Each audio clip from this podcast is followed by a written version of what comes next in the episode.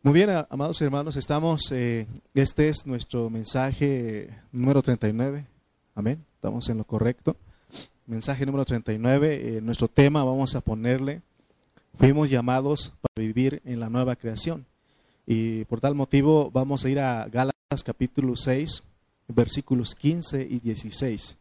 Gálatas capítulo 6, eh, vamos a eh, estarlo buscando y, también acá en la pantalla lo están poniendo. Y este, vamos a leer juntos esta palabra, estos versículos que vamos son nuestra base, nuestros versículos base en esta mañana. Mire lo que dice el 15 y el 16. Vamos a hacerlo como lo solíamos hacer anteriormente. yo leo y usted repiten la frase, así juntos leemos la palabra. Amén. Dice, porque en Cristo Jesús ni la circuncisión vale nada, ni la incircuncisión, sino una nueva creación. Y a todos los que anden conforme a esta regla, paz y misericordia sea a ellos y al Israel de Dios. Muy bien, entonces este es el versículo, los versículos que vamos a tratar, vamos a estar este, analizando hoy, este, pidiendo que Dios nos ayude.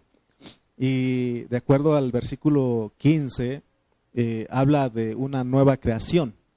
Y esa nueva creación, ese es el deseo de Dios. Eso es lo que Dios está buscando. Eh, ayer algo eh, este, nuestra hermana Ana este, nos estaba, me estaba compartiendo y, decía, ¿verdad?, de que para mucha gente que no ha conocido a Dios, los cristianos venimos a jugar, ¿verdad? Y, eso me, me, pegó a mí porque no sé qué verán en ellos en nosotros, ¿verdad?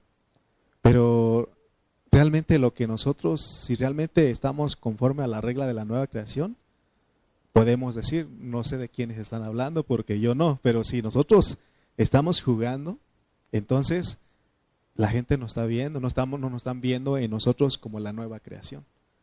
Entonces, este, gracias a Dios porque Dios está usando a Emily también, ¿verdad? Que ella pudo, eh, Dios la usa también para aún compartir a sus compañeros, imagínense, hermano, lo que Dios está haciendo. No es ella en sí, sino que es Dios a través de ella. Amén. Entonces, este, dice que de, los que, eh, de los niños, de los bebés, fundaste la alabanza. O sea que esos son los que van, no tienen problemas de anunciar la palabra. A veces nosotros los adultos nos cuesta un poco porque eh, no nos atrevemos, pero realmente eh, hoy nosotros lo que a Dios le interesa más es la nueva creación. No sé si el hermano José Orozco él vive allá por Washington, allá en Estados Unidos. Y él y su esposa, ellos se, tratan de viejo y vieja. Eh, viejo, ¿verdad?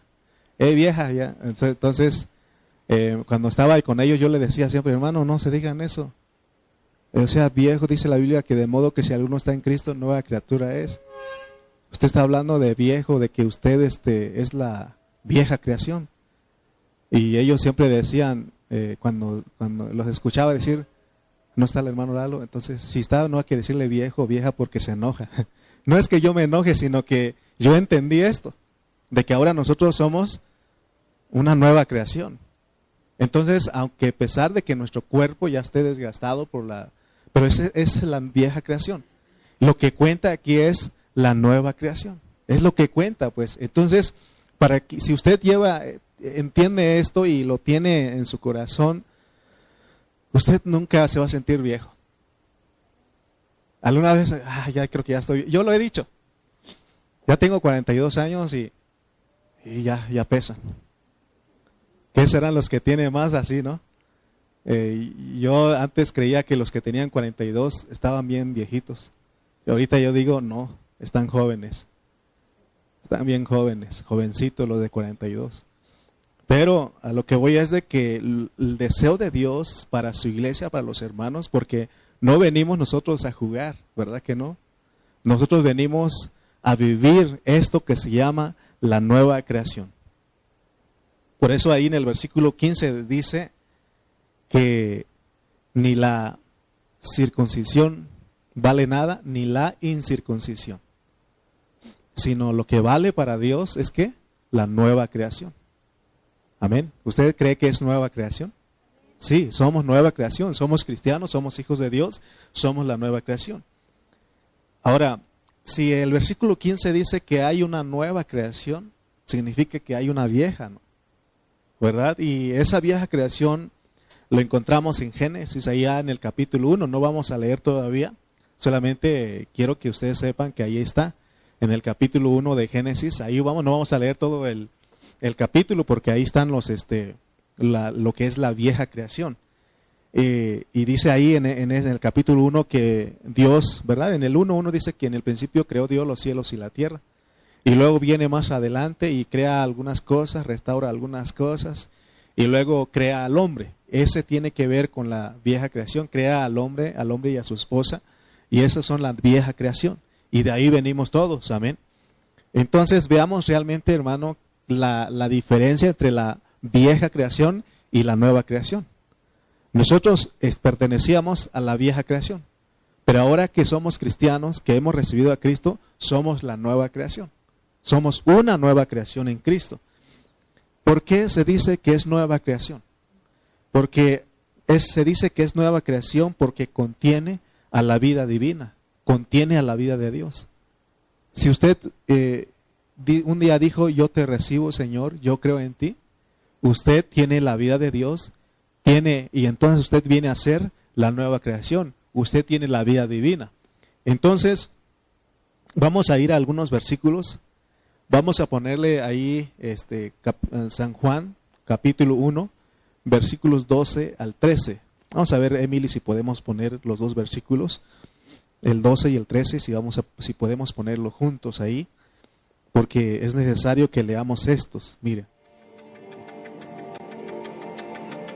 1, 12 y 13. Amén.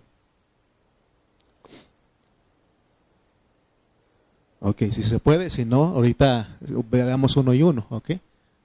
Ok, vamos. El primero dice, el 12. Mas a todos los que le recibieron, a los que creen en su nombre, les dio potestad de ser hechos hijos de Dios. Amén. Mas a todos los que le recibieron, a los que creen en su nombre, les dio potestad de ser hechos hijos de Dios. Se dan cuenta que les dije que es nueva creación porque contiene la vida de Dios. En este caso, la vida es Cristo.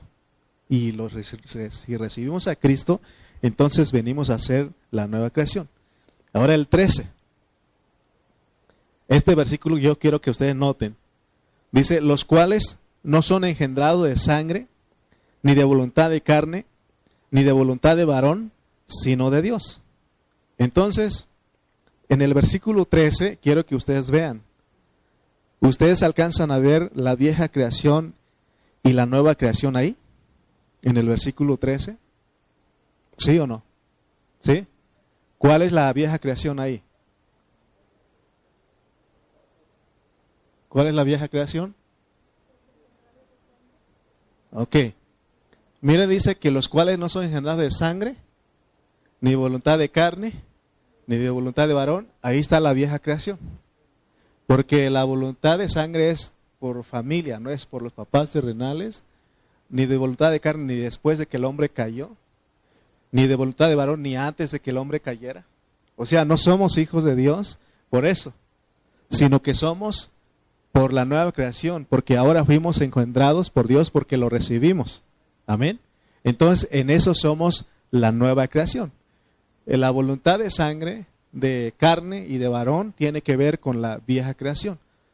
Cuando Dios creó a Adán y a Eva, él esa no era la meta. La meta era que ellos lo contuvieran, ¿está bien dicho? ¿Ok? Para que ellos lo contengan. ¿Me explico? Entonces, esa es la nueva creación. Usted, ¿por qué nos atrevemos a nosotros a decir que somos la nueva creación? Porque tenemos a Dios, tenemos la vida de Cristo. Amén. Entonces, hay otro versículo, ya lo mencioné, pero leamos otra vez. Segunda de Corintios 5, 17. Segunda de Corintios 5, 17 dice, de modo que si alguno está en Cristo, ¿ok? Segunda de Corintios 5, 17. De modo que si alguno está en Cristo, ¿qué es? Ok, pero tomemos la palabra que venimos hablando. Nueva creación es. Ok, leamos otra vez. De modo que si alguno está en Cristo, ¿qué es? Nueva creación. ¿Usted es nueva creación? ¿Por qué? Porque está en Cristo. Y, eh, es mismo Pablo dice, las cosas viejas que pasaron. Por eso les he dicho, ya no te digas viejo, vieja. ¿verdad? Porque hay, hay matrimonios, es mi viejo, es mi viejo, es mi vieja, ¿no? Pero en el caso de, nosotros, no. Yo desde, desde que estaba soltero entendí esto. Y, y, este, yo no le digo a mi esposa mi vieja. Yo le digo cosas tiernitas. Calabacita. Entonces, hermanos, veamos aquí que la intención de Dios es algo. Fíjense, la intención de Dios es que se manifieste la nueva creación, porque ya somos, pero falta que se manifieste. Es decir, que la vida, que esa nueva creación, se vea a través de nosotros. Vuelvo a repetir, ya somos la nueva creación, porque ya recibimos a Cristo, estamos en Él. Pero ahora quiere que se manifieste eso. Amén. Que se, vea eso en nosotros. Amén. Yo veía bonito a todos los hermanos llegando, porque como me metí tanto en esto, al estar estudiando, me metí con Dios y venía llegando porque ahora me tocó estar acá abajo. Y digo, ahí viene la nueva creación, ahí viene la nueva creación. Ahí venían todos los hermanos, ahí viene la nueva creación porque yo lo entendí. Y yo también soy la nueva creación porque tengo a Cristo. Amén. Entonces, hermanos, eh, en el Nuevo Testamento y especialmente el apóstol San Pablo nos hablan de la nueva creación, porque en Romanos él dice que la creación misma está esperando la manifestación, o sea que ya somos, pero falta la manifestación, que se manifieste esa creación, esa nueva creación. Y él dice que es una, es una creación gloriosa eh, de los hijos de Dios. Vamos a poner Romanos 8, 19 al 23. Romanos 8, 19 al 23. Recuerden que lo que acostumbramos en este ministerio es estar yendo a todos los versículos. De hecho, leer la palabra para que Dios nos revele. Amén. Mire lo que dice Romanos 8, 19 al 23. Dice, porque el anhelo ardiente de la creación es el aguardar. O sea que esa creación que está diciendo es la vieja creación. Eh, dice, el anhelo ardiente de la creación es el aguardar la manifestación de los hijos de Dios. Versículo 20 dice, porque la creación fue sujetada a vanidad, no por su propia voluntad, sino por causa del que la sujetó en esperanza. Porque también la creación misma será libertada, estoy en el 21, será libertada de la esclavitud de corrupción a la libertad gloriosa de los hijos de Dios. Porque sabemos que toda la creación gime a una y a una está con dolores de parto hasta ahora. Y no solo ella, sino que también nosotros que tenemos las primicias del Espíritu, nosotros también gemimos dentro de nosotros mismos esperando la adopción, la redención de nuestro cuerpo. Porque tenemos un cuerpo, hermano, que nos jala siempre eh, a vivir en la vieja creación y, ese no es el deseo de Dios. Dios quiere que vivamos la nueva creación, por eso la creación gime y aún nosotros también gemimos. Amén. Gemimos porque no quisiéramos estar desnudados, que es que Dios no nos revista nuestro cuerpo, que Dios no redima nuestro cuerpo. Ese es el motivo, la razón por la cual nosotros venimos cada día, cada reunión, hermano, buscamos a Dios todos los días. Ese es el propósito. Se dan cuenta que no estamos jugando. ¿Verdad que no? Hay algo que estamos buscando. Hay algo que estamos buscando. Entonces dice este, estos versículos, en otras palabras, dice Pablo que eh, la vieja creación, aún la vieja creación, está esperando, eh, eh, anhela, dice ardientemente. Amén. dice que, ¿por qué? ¿Por qué anhela? Porque esta, esa vieja creación quedó en esclavitud de corrupción Por eso te invito a que ahora sí vayamos a Génesis 3, 17 al 18 y vamos a ver cómo quedó esa creación, por qué gime. Todo lo que ustedes ven, las plantas, los árboles, los animales, todo lo que se ve, lo que la creación que Dios hizo, gime, está gimiendo. Los cielos y la tierra gimen porque, hermano, están esperando la manifestación de los hijos gloriosos. Que esa es la nueva creación, esa es la manifestación gloriosa de, la nueva creación. Mire lo que dice Génesis 3, 17 al 18. Porque está, ¿Cómo fue que quedó la creación por la caída del hombre? Dice el 17 y 18. Y al hombre dijo, por cuanto obedeciste a la voz de tu mujer y comiste del árbol que te mandé diciendo, no comerás de él. Maldita será la tierra por tu causa. Con dolor comerás de ella todos los días de tu vida espinos y cargos y cardos te producirá y comerás plantas del campo. Fíjense cómo vino a quedar la creación por causa de la caída del hombre. No, no solamente el hombre fue afectado por esto, sino que también la creación, hermanos. Si, nosotros eh, eh, eh, escucháramos lo que está diciendo, la creación habla porque gime. ¿Cuál es el gemir de una persona que está enferma? Está quejándose, casi no se le entiende lo que habla porque está esperando que algún medicamento, algo le haga sentirse bien, ¿sí o no? Así está la creación gimiendo. Quizá no se le entiende, pero, pero Pablo dice aquí que por el Espíritu Santo que está gimiendo. Por eso dice el 19, porque el anhelo, Romanos 8, 19 dice, porque el anhelo ardiente de la creación es el aguardar de la manifestación de los hijos de Dios. ¿Por qué? Porque está en esclavitud. Hace tiempo, eh, nuestro pastor Cayetano Ceja, él eh, daba esto y me gustó algo que él dijo. Cuando dice que la creación está, anhela ardientemente y que gime. De acuerdo a la traducción de él, porque Dios le mostró y yo me gustó eso y lo también lo agarré porque dice que cuando dice que la creación anhela ardientemente, es que la creación está de puntitas. ¿Quién, ¿Quién es el que usa eso, hace eso? El que está de puntitas. El que está desesperado de, por ejemplo, cuando estás esperando a alguien, ¿no? Ya viene, no lo veo. Ah, ya viene, ah, no es, pero y ahí sí, así está uno de puntitas. ¿Sí o no? Es, así está la creación, esperando, esperando a nosotros los hijos de Dios, los cristianos, que demos testimonio de esa nueva creación. Ah, pero el cristiano. Vamos a poner un ejemplo. Si tú eres un cristiano y eres uno de los que tiras este, basura en la calle, ¿qué dirá la creación? Ay, contigo. ¿No? Pero si tú eres uno que en vez de tirar basura en la calle, Tú lo llevas y lo tienes, lo llevas donde tiene que estar.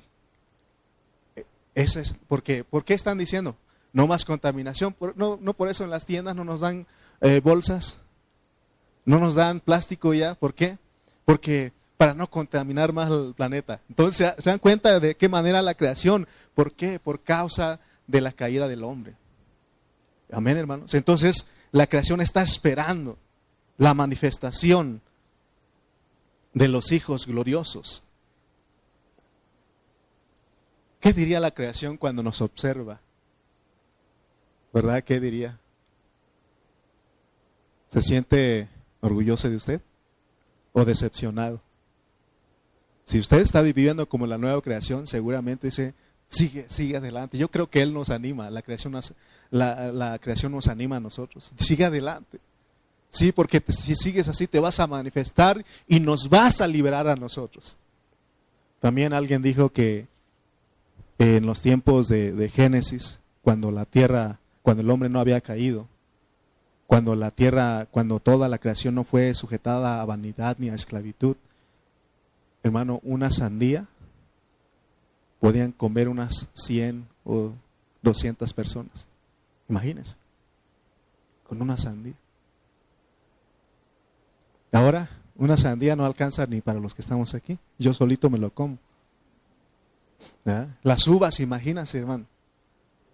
Yo que, la, la pareja, Adán y Eva comían una uva entre ellos dos. Yo me imagino porque a, raíz de la caída se degradó todo. Es más, no, hace mucho, en, en, los pueblos, en los ranchos, dice que hermanos que allá, eh, me dice mi papá, todos ellos, mi abuelo cuando él vivía, dice que antes no se ponía fertilizante y daban este, una sola milpa daba como tres o cuatro mazorcas. Y grandes. Y ahora ya no. Siembras, necesitas ponerle fertilizantes, si no, no te da. Y si te da, uno o dos nomás te da. Imagínense cómo vino todo. Por eso la creación está gimiendo. Que se manifieste en que nosotros vivamos como esa nueva creación. Amén. Entonces, pero fíjense que la nueva creación es, dice, dice Pablo, que es algo glorioso pero en una forma corporativa significa que es que todos vivamos. Por eso todos estamos ahí, hermanos de la reunión, hermanos, oremos, hermanos, vengan. Amén, porque es corporativa, es como el cuerpo. Amén. Gracias a Dios porque mediante la redención, que es que Dios nos volvió a comprar o poseer pagando un precio, y por medio de la regeneración que Él nos dio su vida, nosotros fuimos rescatados de ese primer Adán de esa vieja creación. Si usted creyó en Cristo, usted fue redimido, su salvación eh, con Dios, que es la salvación judicial con Dios, se resolvió por la muerte de Cristo en la cruz. Pero ahora que usted lo creyó en Él, entonces también lo recibió, usted fue regenerado, usted nació de nuevo. Nació de nuevo y ahora usted, hermano, es la nueva creación, pues. Nosotros somos la nueva creación porque fuimos, hermanos, rescatados de la vieja creación. Por eso ya no más vieja creación. Dios nos ha dispensado de su vida, a nosotros se dispensó, ah, ah, o más bien dicho, por la dispensación de Dios dentro de nosotros, nos convertimos en sus hijos. Por eso leímos Juan 1, 12 y 13, los cuales no son engendrados de sangre, ni de voluntad de carne, ni de voluntad de varón, sino de Dios porque Dios se dispensó a nosotros, Él se metió dentro de nosotros. Por eso decía yo hace un momento que podemos disfrutar la presencia de Dios todos los días. Por eso Pablo decía, si vivimos por el Espíritu, andemos también por el Espíritu. Amén. En nosotros hubo una unión orgánica. Dios la produjo en nosotros. Dice que hubo una mezcla del Espíritu de Dios con nuestro Espíritu y eso nos hizo o nos hace hijos de Dios. Y eso es la nueva creación. Por eso Pablo mismo dice que, y el Espíritu mismo da testimonio a, mi espíritu o juntamente a mi espíritu de que somos hijos de Dios. Pero hubo una unión, nos hicimos uno con Él en el momento que nosotros decidimos o dijimos, Señor, te recibo y creo en ti. En 1 Corintios 6, 17, ahí Pablo dice que habla de esa unión orgánica. 1 Corintios 6, 17, dice que ahí en ese versículo que, pero el que se une al Señor, un espíritu es con Él. Venimos a hacer una mezcla con Él. ¿Te das cuenta que todo el tiempo, todos los días, a cada hora, a cada minuto, a cada segundo, podemos vivir en Cristo, podemos vivir en el Espíritu, podemos vivir como la nueva creación. Amén. Todo esto que estamos hablando, lo que Dios desea, hermanos, es que sea una experiencia real en nosotros y no sea algo teórico sino algo real en nosotros. El propósito de Dios al efectuar su salvación completa en nosotros es para que seamos una expresión real. Amén. Para que cuando los que te conozcan digan, realmente estos sí son hijos de Dios. Porque se tiene que manifestar esa nueva creación. Y que no te digan, yo creo que los cristianos todos son iguales. No. Bueno, somos todos iguales si, si vivimos la vida de Cristo, pero si estamos jugando, si estamos siendo religiosos, si estamos dando rienda suelta a nuestra carne, entonces no todos somos iguales. Porque hay gente que sí está viviendo a Cristo y hay gente que sí está eh, viviendo esta nueva creación. Amén.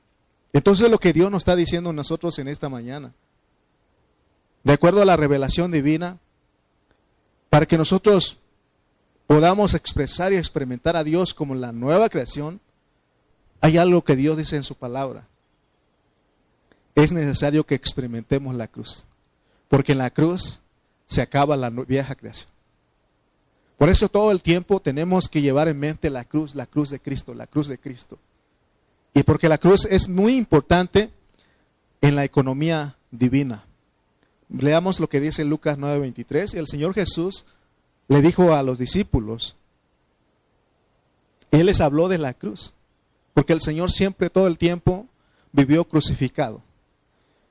O sea, negándose a la vieja creación. Él siempre vivió la nueva creación que, la, que, decíamos en griego, que es la ek anastasis, que es vivir la vida de la super resurrección. Dice Lucas 9:23 y decía a todos, si alguno quiere venir en pos de mí, porque esto se trata de todavía que nosotros decidamos. Dios nos da libre albedrío. Y dice, si, y decía a todos, si alguno quiere venir en pos de mí, niéguese a sí mismo. Tome su cruz cada qué? Cada día, ¿se dan cuenta que no es cada Semana Santa?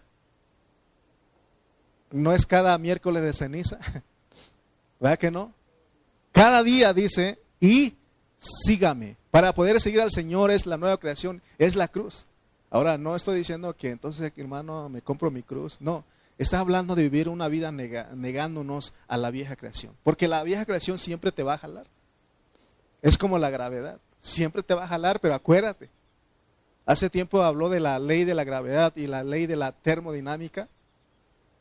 Y, y por ejemplo, los aviones este, si, si no hay esa ley de la termodinámica, entonces ellos, si, si por ejemplo, esa ley tiene que, dice que si un, objeto va a mucha velocidad, entonces eso hace que se eleve, se eleve.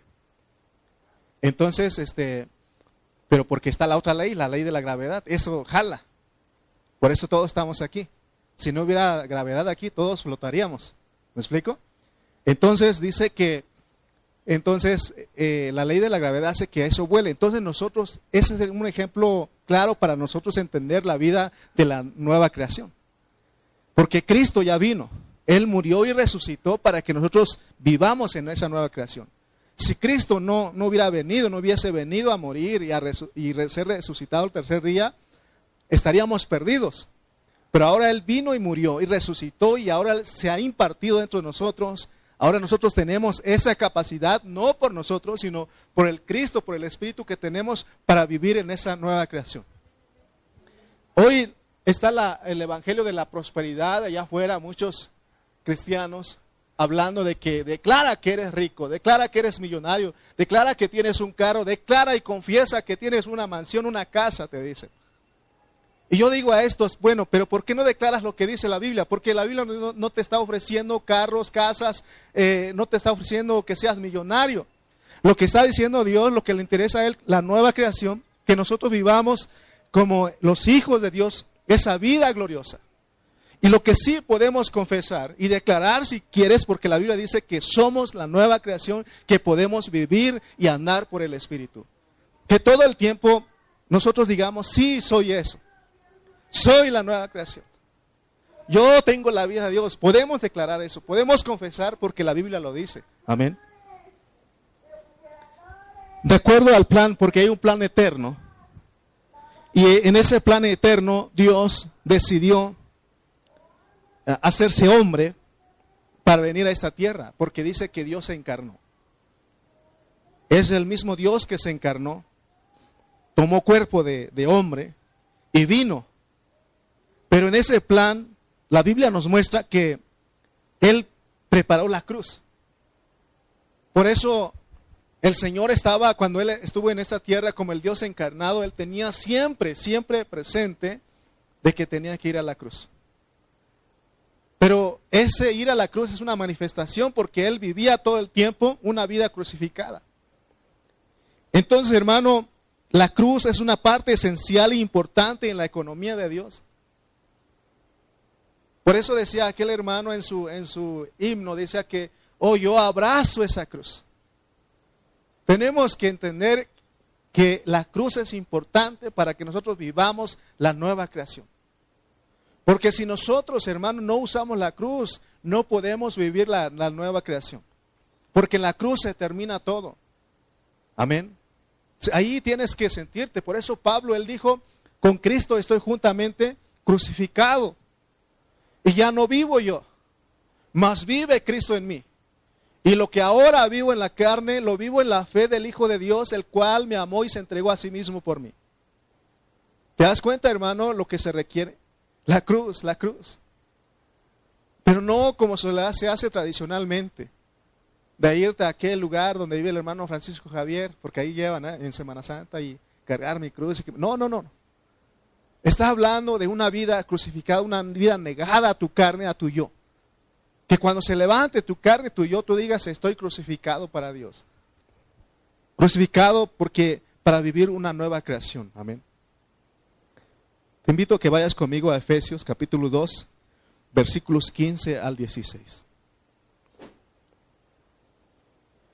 Efesios 2, capítulos 15 al 16.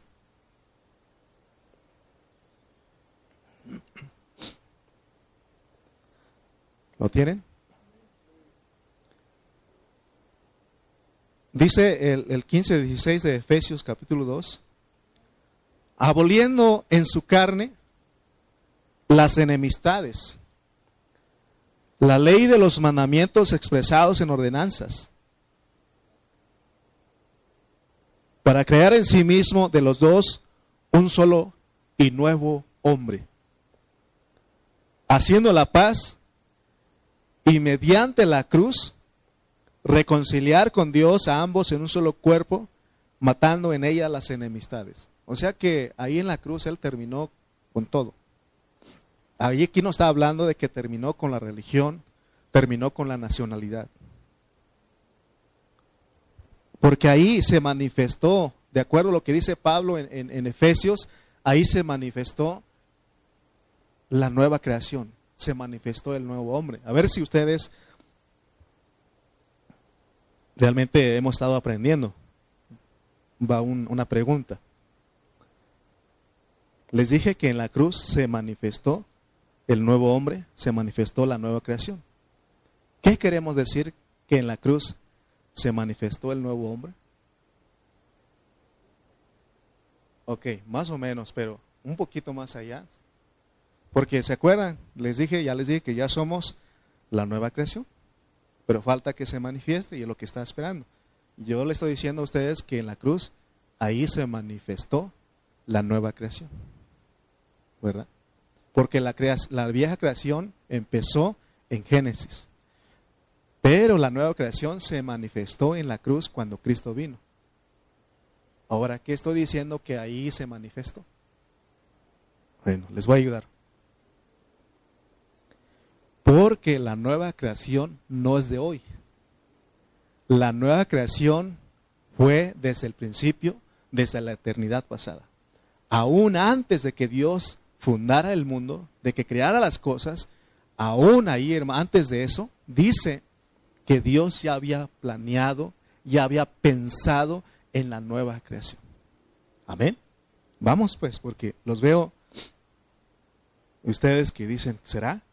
Efesios capítulo 2, versículo 10. Efesios capítulo 2 y versículo 10 dice.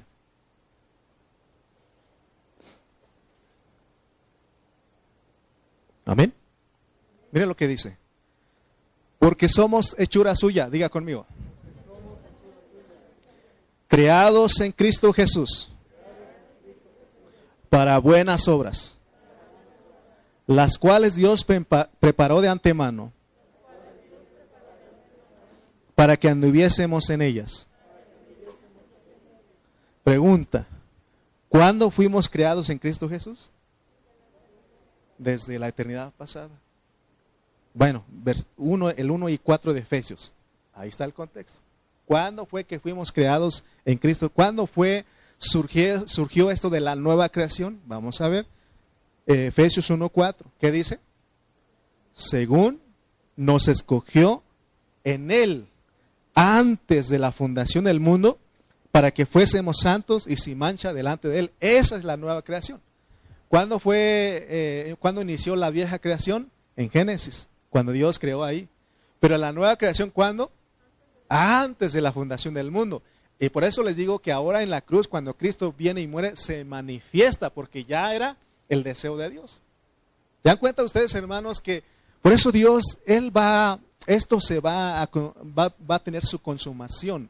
Porque esto no fue lo que Dios se le ocurrió apenas ayer o apenas cuando Cristo vino. No, esto fue lo que Dios planeó desde la eternidad pasada, que es que, equivale a decir desde antes de la fundación del mundo. Entonces significa que nosotros ya estábamos allá con Él, porque dice que fuimos creados.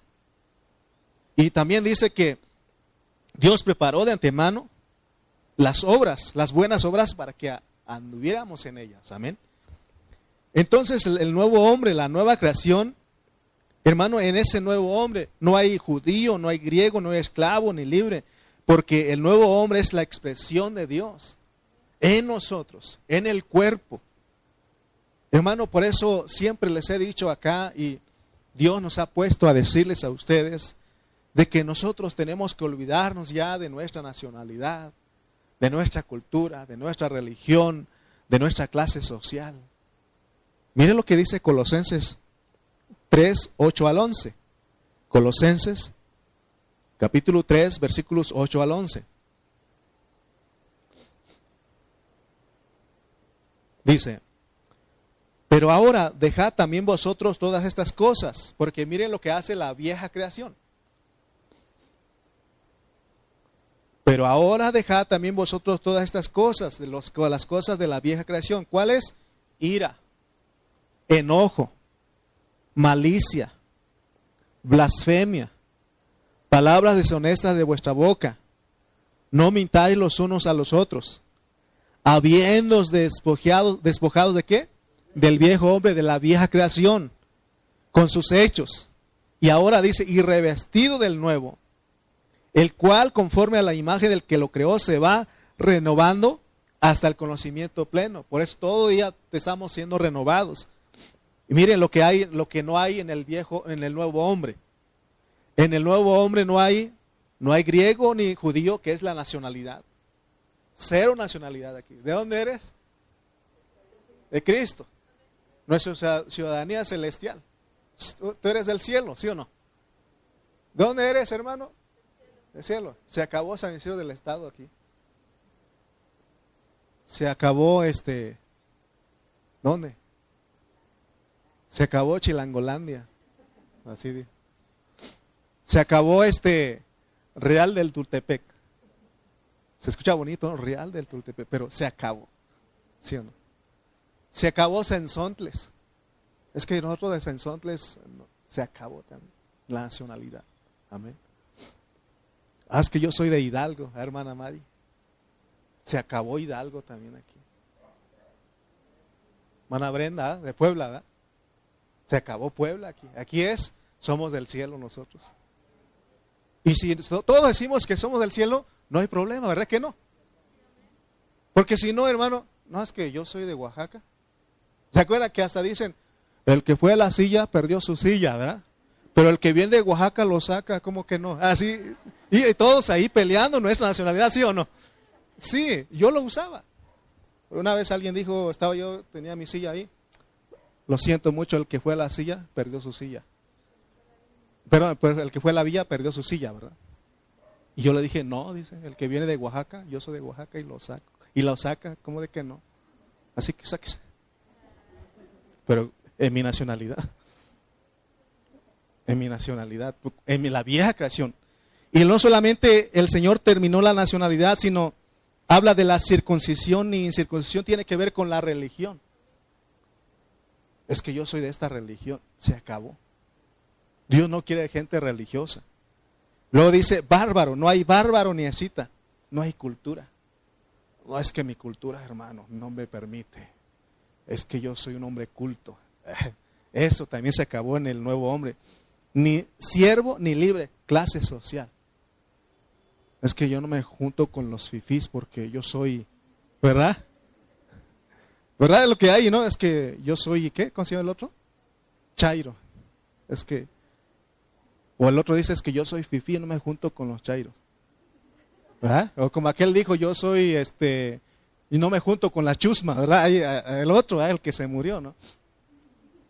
Entonces, ¿te das cuenta, hermano, que se acabó todo? ¿Verdad, Emily? Si estamos entendiendo, se acabó todo. nosotros somos de dónde? Del cielo, somos celestiales. Nuestra ciudadanía dice que está en los cielos, porque ahí fuimos sacados para venir acá. Ahí Dios nos planeó a nosotros. Por eso es lo que Dios quiere manifestar aquí. Somos qué? La nueva creación. La nueva creación. Entonces, al ser la nueva creación, venimos a ser la expresión de Dios mismo. Por eso Gálatas 6:15 dice que la nueva creación es contraria a la religión. Vamos a Gálatas 1:4. Hoy me voy a tomar un poquito de tiempo, ¿eh? pero hoy no vamos a Chimalpa, ¿de acuerdo? Sí, porque cuando vamos a Chimalpa sí andamos corriendo aquí, pero hoy no vamos, así que los de Chimalpa están ahí por internet, por Facebook. Gálatas 1.4, ¿lo tienen? Leamos pues. El cual se dio a sí mismo por nuestros pecados, para librarnos del presente siglo malo conforme a la voluntad de nuestro Dios y Padre. De acuerdo, en este versículo hay dos cosas, hermanos, que merecen nuestra atención. Porque de acuerdo a, Pablo al introducirse en Gálatas, dice que el Señor Jesucristo dio su vida, murió en la cruz por dos cosas. Dice que murió por nuestros pecados, pero también dice que murió para librarnos del presente siglo malo. Entonces nos debe de sorprender la forma en que Dios ha arreglado todo, porque Él hizo un arreglo divino. Porque para que Dios pueda ser manifestado, para que esa nueva creación pueda ser manifestada, Dios tiene que hacer muchos arreglos, o Él ya hizo. Él hizo un arreglo divino para que se pudiera manifestar y darse a conocer a nosotros. Y esto es maravilloso, porque en ese plan venimos nosotros. El Señor pensó en nosotros. Esto es maravilloso porque para que Dios sea conocido por nosotros, hermano, Él pone una historia. ¿A cuántos le gustan las historias? A mí me gustan las historias. Bueno, en la tele, en las películas vemos cómo los papás le cuentan una historia a sus hijos antes de dormir, ¿no? Pero yo creo que vean ustedes, hermanos, que Dios pone una, una maravillosa historia. Y esta es una historia de amor, de romance, eh, muchos de nosotros nos gustan las películas, ¿no? Donde muestran, nos narran historias en las novelas, nos narran historias y ahí está uno y muchos lloran, eh, no todo de, todo eso. Me acuerdo cuando fuimos a ver, no, mejor no digo, porque alguien lloró, ¿te acuerdas? De que se murió fulano y lloramos, ¿sí o no? Pero Dios tiene una historia, hermanos. Dios tiene una historia. Y esta historia es importante que nosotros la entendamos. Dice esta historia que Dios hizo una vieja creación, que ya les dije. Pero ese no era su meta. Porque en Génesis vemos que Él creó los cielos y la tierra y creó al hombre y creó todas otras cosas que nos, nos narra ahí. Pero hay algo que Dios usa que se llama soberanía. En su soberanía, Él hizo un arreglo, hizo un programa. Y saben que en ese programa, el hombre que Él había creado tenía que caer. Tenía que caer para qué? Para que Dios continuara con su plan. Pero ese plan ni siquiera finaliza cuando Él levanta al hombre. Porque si nosotros analizamos con cuidado el plan de Dios, nos vamos a dar cuenta que es un plan soberano. Porque la soberanía de Dios es esto. Si tú lo entiendes, disfrutas a Dios. Y no tienes problemas de decir, Señor, que se haga tu voluntad. Porque el plan de Dios es que Él crea, corrompe y restaura. Así hizo el, el, plan Él. Por eso no nos debe sorprender, porque dicen, entonces Dios no se dio cuenta cuando Adán y Eva comieron del fruto prohibido? Claro que sí, como si, si es Dios. Es más, dice él que antes de que los hombres piensan, él ya sabe sus pensamientos. antes de que lo digan, ya sabe lo que tienen en sus pensamientos. ¿Cómo no va a saber él? Es más, el salmista dijo, ¿dónde me iré de tu presencia? ¿A dónde? Si me fuera al norte, tú estás allá. Si me fuera al sur, tú también estás allá. Si me fuera aún por debajo de la tierra, ahí estás. Entonces este plan es un plan soberano, pero es algo maravilloso si nosotros lo podemos entender. Porque nosotros no podemos decirle, Señor, ¿por qué hiciste así? ¿Por qué eso, haces eso? Romanos 9, 20 al 21 dice, vamos a leer.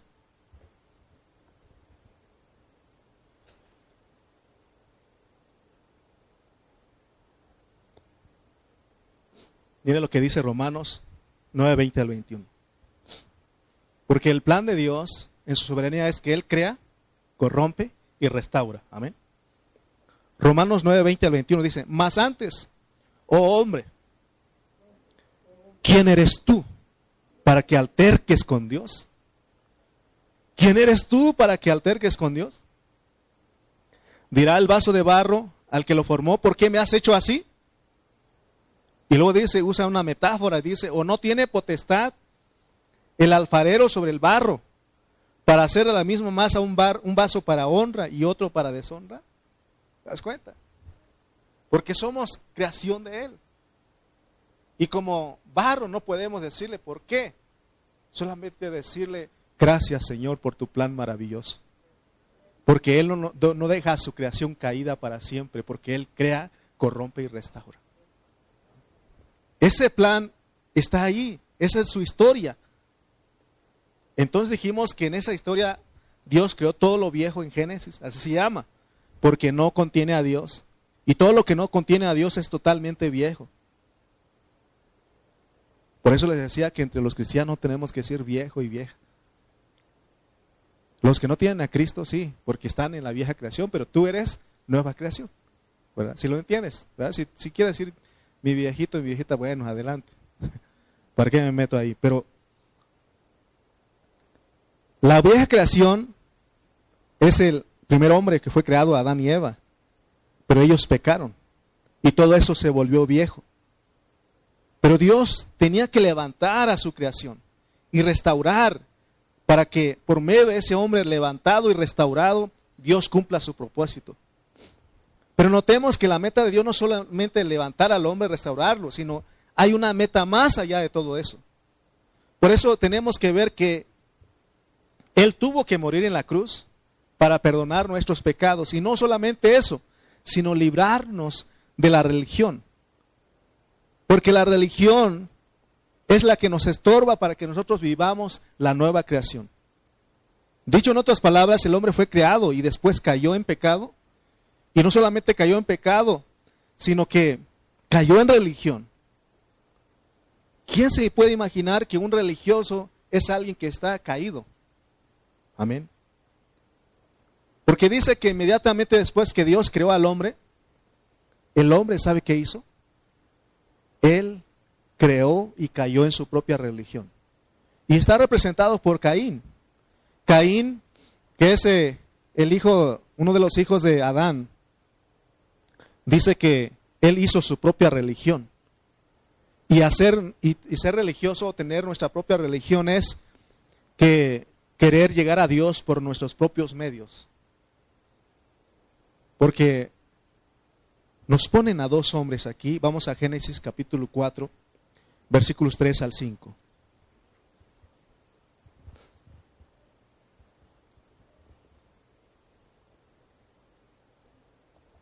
Génesis capítulo 4, versículos 3 al 5, mire lo que dice. Y aconteció andando el tiempo que Caín trajo del fruto de la tierra una ofrenda a Jehová. Y Abel, y Abel trajo también de los primogénitos de sus ovejas, de lo más gordo de ellas. Y miró Jehová con agrado a Abel y a su ofrenda, pero no miró con agrado a Caín y a la ofrenda suya. Y se ensañó Caín en gran manera y decayó su semblante. Ahí está de que Caín hizo su propia religión. Nosotros, hermanos, para llegar a Dios, solamente necesitamos a Cristo. Y, y, eh, Cristo es el tipo de la ofrenda de Abel. Porque cuando Cristo vino, Juan el Bautista dijo, he aquí el, el Cordero de Dios que quita el pecado. Entonces, eso es lo que Dios quería. Pero ¿qué hizo Caín?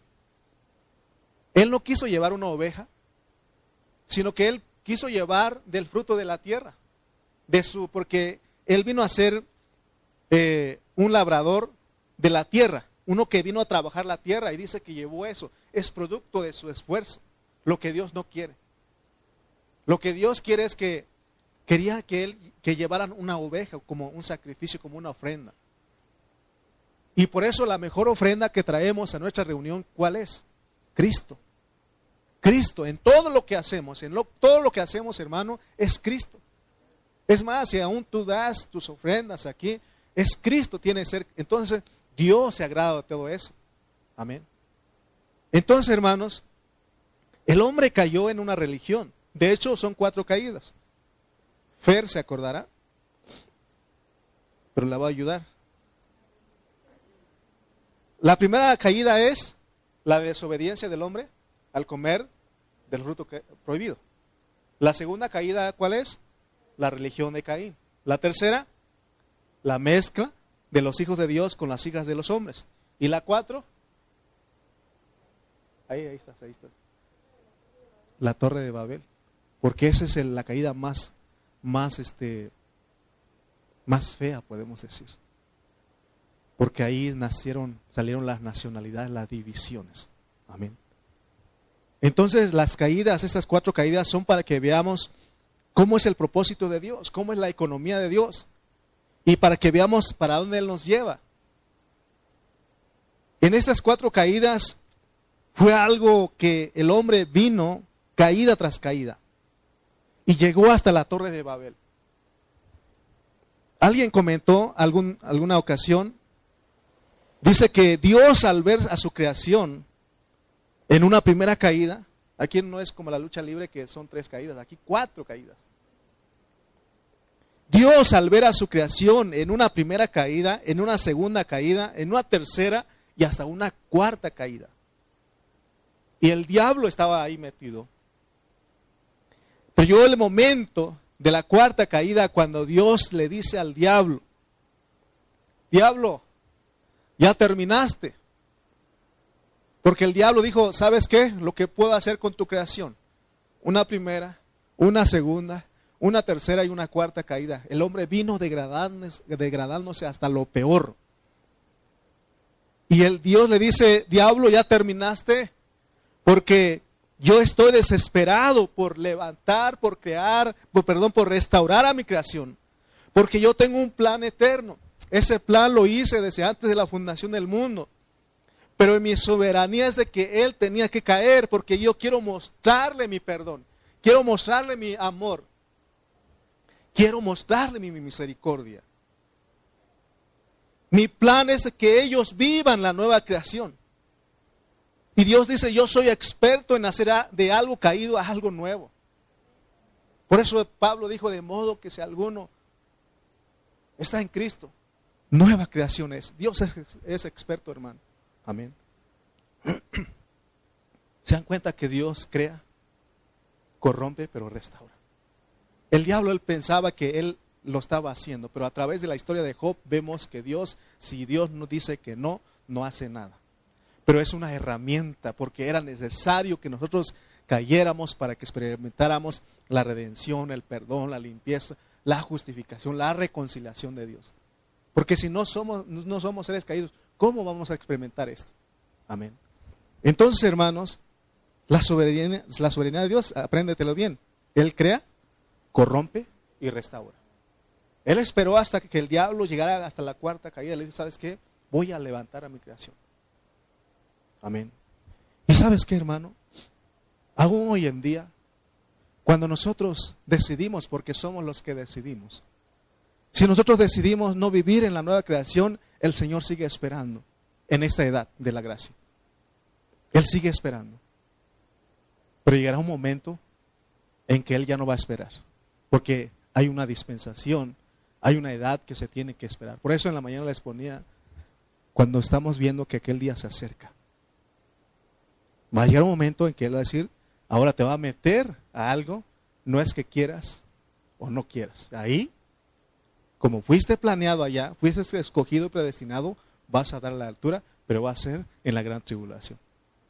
Y si no es en la gran tribulación, nos morimos antes, a las tinieblas de afuera, por mil años. Y ahí Él va a terminar contigo, te va a terminar de levantarte y de restaurarte hasta que tú cumplas su propósito. Porque somos gente escogida y predestinada. Entonces, ¿para qué murió Cristo? Decíamos por dos cosas, ¿no? ¿Cuál es la primera cosa por la cual murió Cristo de acuerdo a Galatas 1.4? Para perdonar nuestros pecados. Y número dos, no, para librarnos del presente siglo malo. ¿ok? Para esas dos cosas Él murió. Si nosotros vencemos estas dos cosas, vivimos la nueva creación, que dice el hermano. Amén. Ahora, pregunta aquí. ¿A qué se refiere con el presente siglo malo? Ya lo dije. Se refiere a la religión. Amén. Porque en Gálatas 6:12, Pablo nos habla de, de, la caída del hombre a la religión. Leamos Gálatas 6:12 al 13.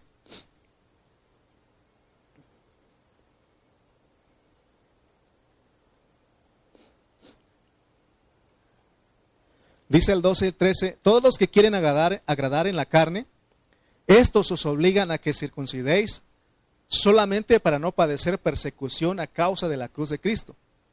Porque ni aun los mismos que se circuncidan guardan la ley, pero quieren que vosotros os circuncidéis para gloriarse en vuestra carne. Ahí está la religión. La carne, a quien que habla aquí, es algo caído. Por eso no debemos de venir a nuestra carne, no debemos hacer las cosas para Dios en nuestra carne. Entonces el hombre caído después de comer el fruto prohibido pasó a una segunda caída. ¿Cuál fue? la religión. Es decir, que el hombre buscó por sus propios medios eh, llegar a Dios, buscar llegar a Dios. Entonces aquí en Gálatas Dios quiere que entendamos la segunda caída, que es la religión, y lo presenta por medio del pueblo de Israel. Al pueblo de, de Israel Dios le dio las instrucciones, pero ¿saben qué hizo el pueblo de Israel? Él torció las instrucciones de Dios. Por eso Gálatas nos habla de que de lo que el hombre es capaz, del hombre caído es capaz de hacer en su carne. que hace? Tuerce la verdad. Por eso en cierto momento el Señor Jesús eh, reprendió a aquellos religiosos, porque Él dice que en la cátedra de Moisés se sientan los escribas y fariseos. Y Él dice, así que todo lo que os digan que guardéis, guardadlo y hacedlo, mas no hagáis conforme a sus obras, porque dicen y no hacen porque atan eh, cargas pesadas y difíciles de llevar y las ponen sobre los, hombres, los hombros de los hombres, pero ellos ni con un dedo quieren moverla. Es como hablar la palabra y no vivirla. Es como si yo me presentara aquí, hermano, somos la nueva creación y yo siempre viviendo mi vieja creación. Eso es ser religioso. La religión tuerce la verdad. Por eso Pablo reprendió a los Gálatas y les dijo, estoy maravillado de que tan pronto os hayáis alejado del que os llamó de la gracia de Cristo para unir a un evangelio diferente. No que haya otro evangelio, sino que algunos que os perturban y quieren pervertir el evangelio de Cristo se dan cuenta de lo que hace la religión. Entonces vemos, hermanos, que los Gálatas fueron influenciados por la religión. Cambiaron el evangelio de Cristo por un evangelio diferente. Eso es lo que hace la religión, por eso Dios no quiere que seamos religiosos. Por eso eh, eh, eh Gálatas 6:12 dice, todos los que quieren agradar en la carne, estos os, obligan a que os circuncidéis, solamente para no padecer persecución a causa de la cruz de Cristo. Ser religioso es evitar la cruz de Cristo. Entonces veamos cuán importante es la cruz de Cristo. La cruz está en contraste con la carne, la cruz está en contraste con la religión. En este caso, la religión judía. Hoy, ¿cuántas religiones hay? El 13 dice, porque ni aun los mismos que se circuncidan guardan la ley, pero quieren que vosotros os circuncidéis para gloriarse en vuestra carne, porque la religión trae una gloria. Pero esa gloria, hermano, es terrenal. La religión siempre va a buscar eh, alguien que seas este, un gigante espiritual, pero muchas veces en apariencia. Ah, qué bárbaro el hermano, cómo sabe la Biblia. Pero en su vivir diario está cero. Amén. Y, el, y, Juan el Bautista le entendió. ¿Se acuerdan que dice ahí en Juan capítulo 1 que eh, él mandó a, más bien los, los, más bien cuando él dio testimonio ahí en, primera, perdón, en San Juan 1, 19 al 23, dice que este es el testimonio de Juan. Cuando los judíos enviaron de Jerusalén sacerdotes y levitas para que le preguntasen, fíjense lo que hace la región, busca a, gente de renombre, ¿no? En Juan 1, 19 al 23 dice, ¿tú quién eres? Le preguntaron a Juan el Bautista, confesó y no, y no negó, sino confesó. Yo no soy el Cristo. Y le preguntaron, ¿qué pues? ¿Eres tú Elías? Dijo, no soy. ¿Eres tú el profeta? Y respondió, no. Le dijeron, pues ¿quién eres? Porque la religión busca a alguien de renombre, a algún gigante espiritual, para que demos respuesta a los que nos enviaron. ¿Qué dices de ti mismo? Y Juan dijo, yo soy la voz de uno que clama en el desierto. Esa es la nueva creación. Porque nuestra carne no tiene que verse aquí. Amén. Ah, qué bárbaro, qué bárbaro hermano. Eh, hermano, o que yo mismo diga, no, es que yo, ¿verdad? Me crea mejor que ustedes. No. Eso no está en la nueva creación. Por eso dijimos todo lo que Dios eliminó en la cruz para manifestar la nueva creación. Juan dijo, yo soy la voz de uno que clama en el desierto. Amén. Ese mismo pensamiento era el que tenía Pablo cuando escribió en el versículo 14, porque dice, pero lejos esté de mí gloriarme. Lejos esté de mí de ser orgulloso. Ah, si me quiero gloriar, que sea en la cruz de nuestro Señor Jesucristo.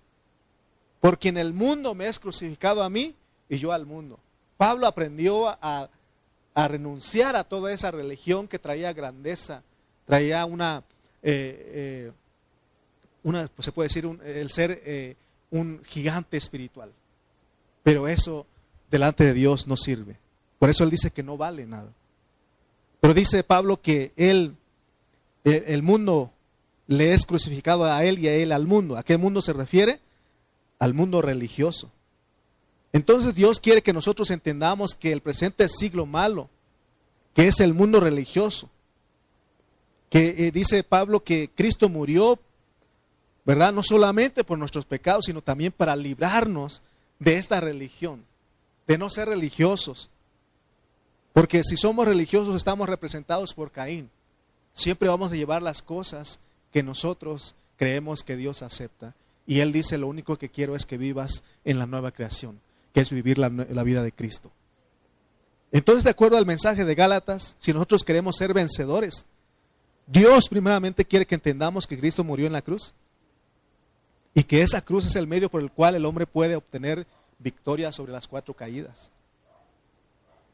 Solo la cruz tiene poder para que nosotros seamos vencedores de las cuatro caídas de la vieja creación, para que vivamos en la nueva creación. Porque para que nosotros podamos llegar a ser la nueva creación, es necesario que nosotros tengamos una unión orgánica y ya lo somos, ya lo somos. Amén. Ya entendimos que el Dios triuno, Padre, Hijo y Espíritu, pasa por un proceso para venir a ser el Espíritu entonces nosotros ya tenemos esa unión orgánica para que ahora podamos experimentar la nueva creación. Es solamente de que echemos mano. Todos los días que tú te levantes, tú digas, te recuerdes que tú eres la nueva creación por Cristo. Y que vivas eso, hermano. Y eso te hace un vencedor. Y eso hace que tú, cada día, Cristo se va formando en ti. Para que estemos listos en su venida. Hoy muchos cristianos viven derrotados, porque no se equipan en su, en su pensamiento con la palabra. Por eso aquí les he rogado a los hermanos, métanse en la palabra. Estudien con nosotros. Comparten la palabra. Hablen esto que estamos hablando porque por algo Dios nos puso aquí. Amén. Porque nosotros a veces presumimos soy pan de vida, a veces, pero muchas veces ni hablamos de lo que de lo que se nos habla aquí. Amén. Tenemos que hablar esto, hermano, porque ese es el deseo de Dios. Amén. Nosotros tenemos que equipar nuestro pensamiento con la palabra de Dios, que esto que te estoy hablando, tú lo llevas y tú lo medites. Por lo menos, grábate eso. Soy una nueva creación. Vas a salir a, a la calle, soy una nueva creación. Estás en tu casa, soy una nueva creación. Vas a ir a tu trabajo, soy una nueva creación. Vas a ir a la escuela, soy una nueva creación. Todo el tiempo. Porque eso es vivir a Cristo, eso es vivir y andar por el Espíritu. Amén. Porque el equipar nuestro pensamiento con la palabra es oír, con es oír la palabra de Dios con fe para que seamos suministrados, para vivir una vida en victoria en la nueva creación. Mira hermano, con eso termino. Hay un canto que dice, si alguien te pregunta por ahí cómo estás. Y el, canto trae la misma, la respuesta, dice, bendecido. Pero lo que tenemos que, ah, nosotros lo hemos usado aquí, cuando alguien te pregunta, ¿cómo estás hermano? Y nosotros en la vieja creación muchas veces decimos, pues bien, dentro de lo que cabe. ¿Sí o no? Aquí pasándola. No sé si voy a llegar a Semana Santa. Imagínense, la nueva creación, ¿no?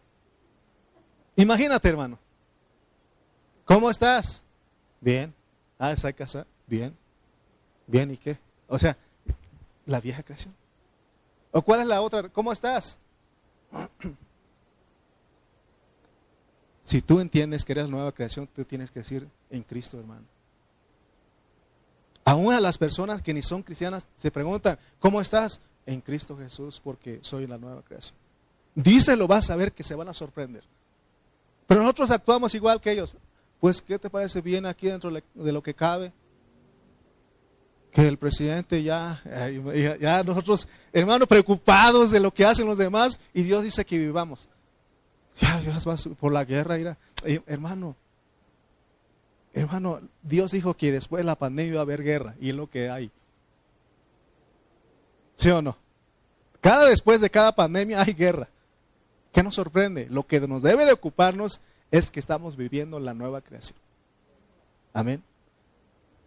Si nosotros queremos ser victoriosos, queremos ser espiritual, no gigantes espirituales, espirituales, porque dice que vosotros que sois espirituales, que es alguien que vive y anda por el Espíritu, debemos saber que Dios nos dio su vida para que andemos en esa vida. Y eso nos hace ser espirituales, ser como Dios porque entonces restauramos, porque Dios restaura, ¿sí o no? Restauramos a los caídos.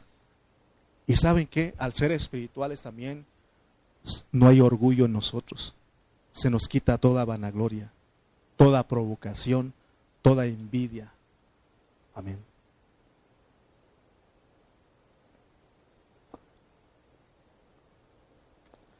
¿Cómo estás, hermano? Amén. Cristo viviendo la nueva creación? Sí. Amén. ¿O va a seguir en la vieja? Pues bien aquí dentro de lo que cabe. En Cristo, recuérdalo. Aun cuando te hablan es que Dios te está recordando quién eres tú. Te preguntan cómo estás. Y por supuesto, bendecido pues, pero dile por qué bendecido, porque estás en Cristo. De modo que si alguno está en Cristo, nueva creación es. ¿Te bendijo Dios en esta mañana? Ponte de pie como la nueva creación. Siéntete ligero. Amén. Y oremos al Señor. Padre Celestial, en esta mañana, Padre, tú nos has hablado y nos has recordado que somos una nueva creación. De hecho, somos, Señor, y tiene que manifestarse. Perdónanos, padres, si la mayor parte de nuestra vida vivimos en la vieja creación. Perdónanos. Ten misericordia de nosotros. Pero tú has prometido levantar y restaurar a tu creación. Y por eso estamos en esta mañana, porque queremos, amado Dios, vivir en este algo nuevo que tú nos has traído, en esta nueva creación. Y es nueva creación, porque no apenas surgió, sino que surgió desde antes de la fundación del mundo, desde la eternidad pasada, pero que ahora se tiene que manifestar en nosotros. Por eso la creación, eh, la antigua creación está gimiendo y está anhelando, esperando ardientemente la manifestación de los hijos de Dios, que es la nueva creación. Oh Señor, confesamos en esta mañana, declaramos ante las potestades, ante los principados, que somos nueva creación, que somos tus hijos y Señor somos los que vivimos y andamos por el Espíritu. Oh, lo creemos. Creemos, Señor Jesús. Creemos que somos la nueva creación. ¿Puedes decir que eres la nueva creación? Díselo, confiésalo, porque de esa manera nosotros podemos vivir. Porque Dios nos sacó de la vieja creación, que éramos ídolos mudos. Llegabas, te hincabas, no decías nada. Pero Dios ahora dice que somos la nueva creación. Amén. Demos un aplauso al Señor. Aleluya.